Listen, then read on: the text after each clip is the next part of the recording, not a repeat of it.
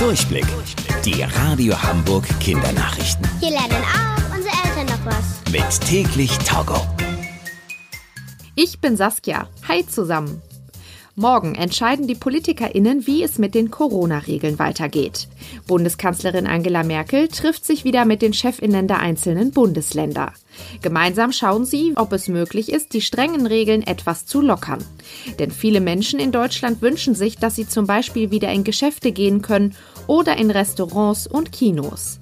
Gleichzeitig müssen die PolitikerInnen aber aufpassen, dass nicht alles wieder auf einmal öffnet und sich die Menschen wieder mehr anstecken.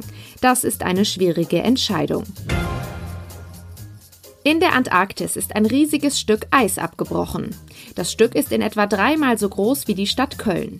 Es handelt sich bei dem Stück um sogenanntes Schelfeis. Schelfeis schwimmt als große Platte auf dem Meer. Die Eisplatte, die jetzt abgebrochen ist, ist super dick, etwa 150 Meter. So hoch ist auch der Kölner Dom. Schon vor zehn Jahren hatten ForscherInnen beobachtet, dass das Schelfeis an der Stelle einen Riss bekommt. Dass Eisplatten in der Antarktis brechen, ist normal. Die ForscherInnen wollen jetzt aber herausfinden, ob das Eis wegen des Klimawandels schneller als üblich gebrochen ist.